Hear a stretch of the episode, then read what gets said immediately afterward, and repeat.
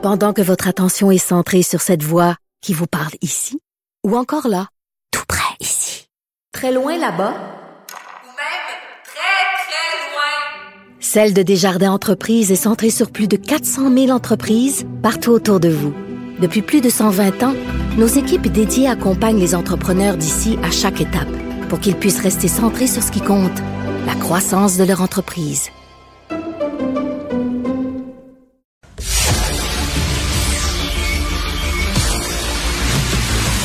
Jean-François Lisée. On va juste dire qu'on est d'accord. Thomas Mulcair. Je te donne 100 raison. La rencontre. C'est vraiment une gaffe majeure. Tu viens de changer de position. Ce qui est bon pour Pitou est bon pour Minou. La rencontre. Lisée. Mulcair. Ah, Tom, je pensais à toi ce matin, Tom, parce que tu dis souvent, à tort ou à raison, je sais pas, mais tu dis souvent que tu laisses sous-entendre que François Legault est très beaucoup plus sévère envers les femmes qu'envers les hommes. Il y a Non, je, je m'insurge, Richard. Il y a un je petit côté macho. Et là, je, tu- je ne laisse.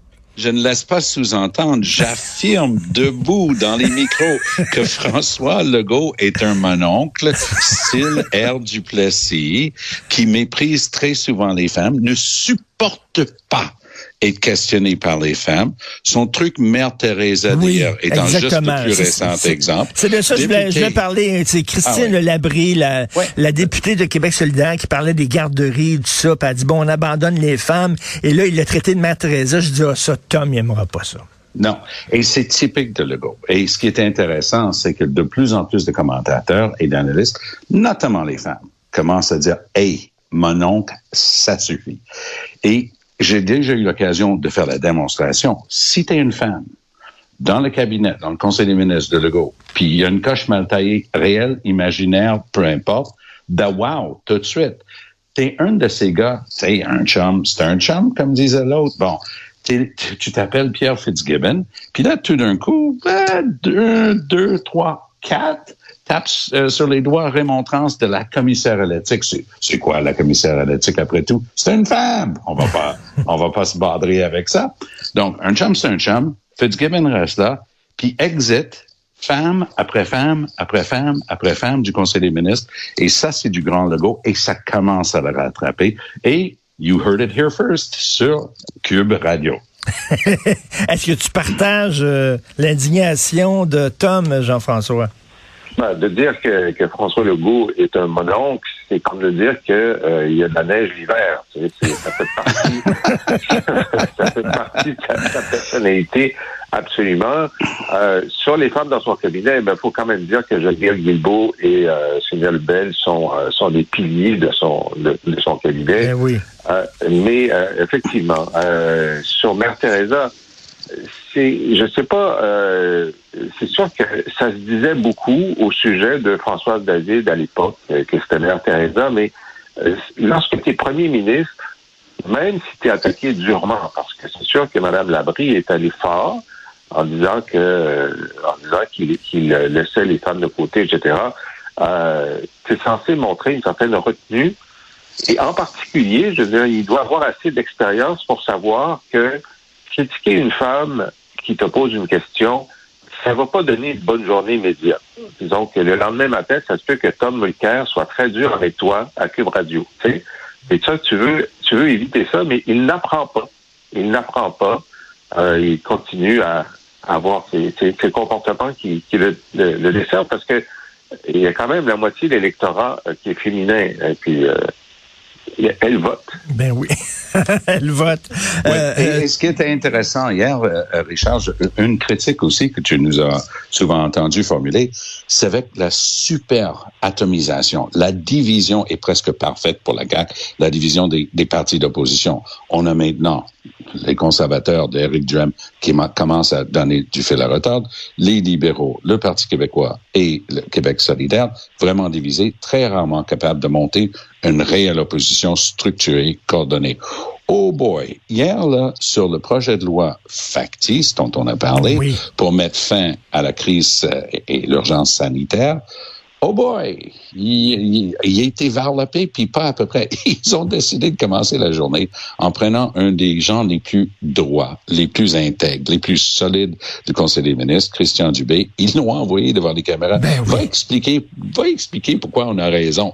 Et il est tellement honnête qu'il n'était pas capable de ne pas laisser entendre qu'il était très mal à l'aise euh, euh, avec l'histoire. Donc, c'est intéressant parce que ça fait depuis peu, de, juste depuis le retour, mais on sent que les derniers mois de la dernière session de Legault, ça va pas se passer comme les deux dernières années où tout le monde mangeait de sa main, il n'avait qu'à se présenter, il racontait son baratin, pas de réelle question des médias parce qu'ils étaient là pour écrire les... les, les... Oups, on a perdu Euh. Tom. OK. Allô, Tom? Est-ce que tu es là? Bon, bon, on va aller à Jean-François. Jean-François, tu euh, m'écoutes? Tu m'entends? Oui, j'entends Super. OK. Alors, euh, ben, euh, Tom parlait euh, de l'urgence sanitaire. C'est vrai qu'ils ont été pincés un peu les, cul- les culottes baissées, là, la CAQ. Ben oui, mais, mais qu'est-ce que tu veux? Euh, ça fait juste six mois qu'ils savent qu'ils vont écrire un projet de loi sur l'urgence sanitaire. Ça fait qu'ils ont été pris de court. Ils n'ont pas eu le temps de se préparer. Alors, je, déconne parce que là, ils, ils déposent le projet de loi et le jour où ils déposent le projet de loi, ils se rendent compte que euh, il est mal écrit. Ben oui. Euh, par exemple, sur la question de savoir quels sont les décrets qui vont rester en vigueur jusqu'au 31 décembre, ben, c'est pas écrit dans la loi. Je suppose que les juristes ont dit c'est pas nécessaire, mais des politiciens ça communique. Ça fait que si c'est ça qu'ils voulaient dire, moi j'en ai eu comme ministre euh, des, des débats avec les juristes au moment d'écrire les lois. Puis euh, des fois tu te dis non, non, non, on va écrire ça parce que nous autres on est devant l'opposition. L'opposition elle est payée pour être sceptique. Ça fait que si c'est pas clair dans le projet de loi, ils vont dire que c'est pas clair, on va passer une mauvaise Ben journée. oui. Euh, euh, ça, d'abord, c'est ça qui s'est passé. Puis en plus, tu sais, quand dans les 24 heures, tu te dis bon, ben on va faire un certain nombre d'amendements, ben, c'est parce que tu as mal travaillé. Et puis même le, le ministre, dans son entrevue au devoir, il avait, il avait pas l'air à comprendre que le projet de loi disait le contraire de ce qu'il pensait qu'il disait sur les fameux contrats qui vont durer cinq ans. Lui, il disait non, non, on peut pas signer de nouveaux contrats de gré à gré pour cinq ans. C'est seulement ceux qu'on a déjà signés et qui vont durer cinq ans. Ben, il dit, Monsieur le ministre, c'est pas comme ça que c'est écrit dans la loi. Oui, mais c'est ça qu'on veut faire. Ben, écrivez-le correctement. Alors ça, euh, c'est mal parti. Mais Tom, euh, il me semble que c'était Oui. prévisible que l'opposition allait sauter sur ce, ce projet de loi-là. Il me semble, mais il- je sais pas, il pensait vraiment qu'il nous aurait passé ça, puis ça serait passé comme du beurre en poil. Oui, tout à fait. Euh, J'adore cette expression québécoise. En firoir. Ils allaient pouvoir, ça vient de l'anglais, de, de infer wrapped, hein, l'entourer de fourrure, ils allaient annoncer ça. Puis ce qui me choque, honnêtement, Richard, j'ai commencé ma carrière aux affaires législatives du ministère de la Justice du Québec. Les notes explicatives, il n'y a rien de plus neutre. C'est supposé juste de raconter ce que la loi dit. La première phrase des notes explicatives, c'est un bobard. C'est du grand n'importe quoi parce que la première phrase, c'est le, le- ce projet de loi met fin à, à- à l'urgence sanitaire décrétée en mars euh, 2020, machin. Mais tu le lis et tu dis, mais c'est pas vrai. Donc, la longue main politique est rendue jusque dans les officines des officiers neutres du gouvernement, qui sont les légistes, les, les gens qui écrivent les lois. Puis il y a quelqu'un qui a réussi à écrire une ligne qui est plutôt politique qu'administratif et juridique. Et ça, ça me préoccupe. Je sais que je fais dans, dans le fin détail de l'administration publique, mais c'est préoccupant. Ça veut dire que les caquistes, en termes de communication, où ils sont quand même les meilleurs que j'ai jamais vus, ils sont en train de prendre les manivelles, même des choses qui devraient échapper à la politique. Oui, et essaie de nous passer de l'huile de serpent pour prendre ton expression. Jean-François, Ben oui. Jean-François, euh, Jean-François euh, Legault euh, s'entête aussi sur les hausses d'Hydro-Québec. là.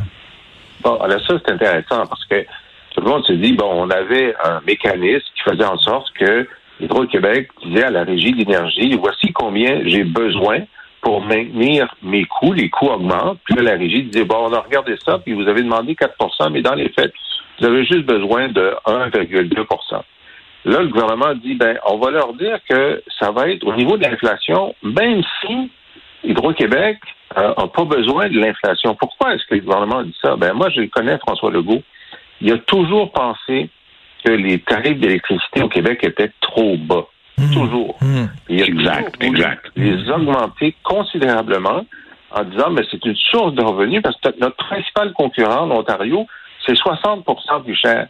Et du côté du, du, de New York, c'est 200% plus cher. Alors, lui, il a toujours voulu ça, mais euh, il n'a jamais réussi à le faire.